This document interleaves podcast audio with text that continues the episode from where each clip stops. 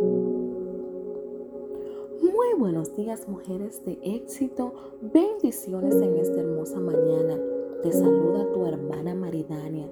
Para mí es más que un placer el día de hoy estar compartiendo la palabra de Dios contigo en el libro de Hechos en su capítulo 17.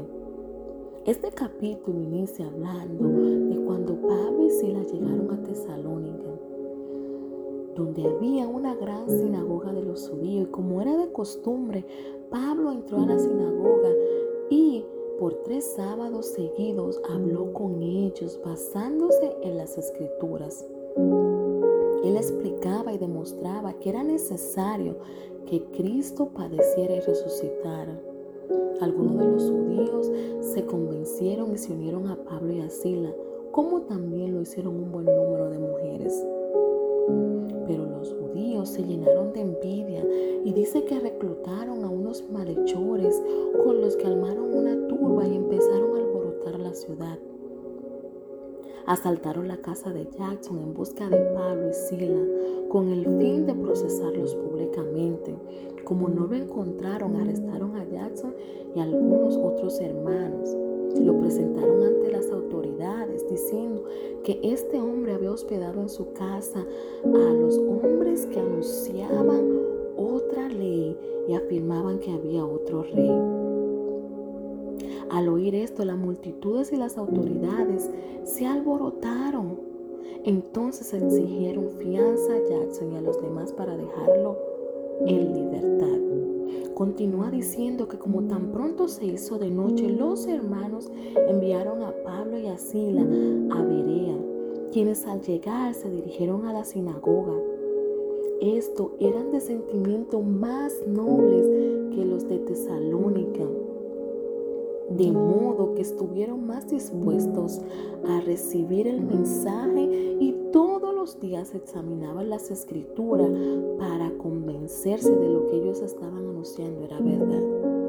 Dice que muchos de ellos creyeron y también un buen número de no judíos.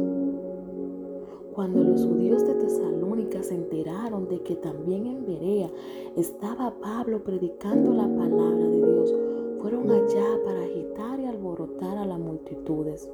Enseguida los hermanos enviaron a Pablo hasta la costa, pero Sila y Timoteo se quedaron en Berea.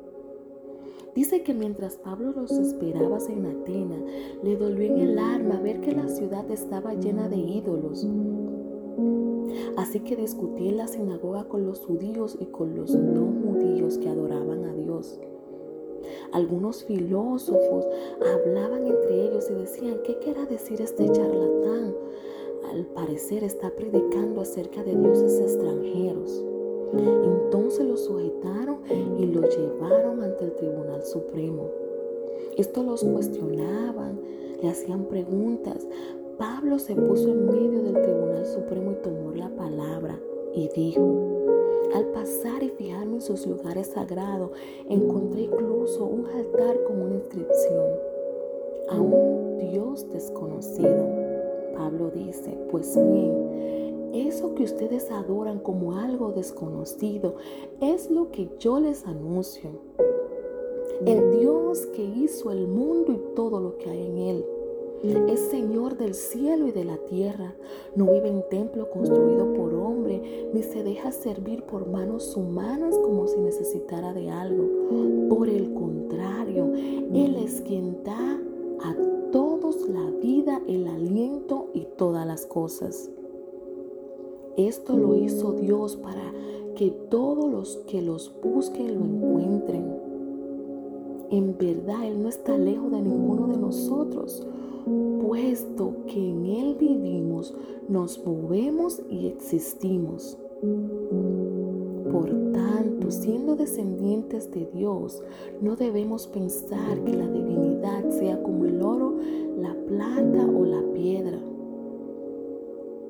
Dios pasó por alto aquellos tiempos de tal ignorancia, pero ahora manda a todos en todas partes que se arrepientan.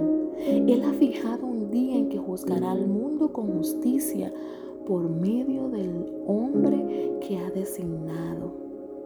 Mujer de éxito, El día de hoy Dios está diciendo que creas en el Dios que hizo el mundo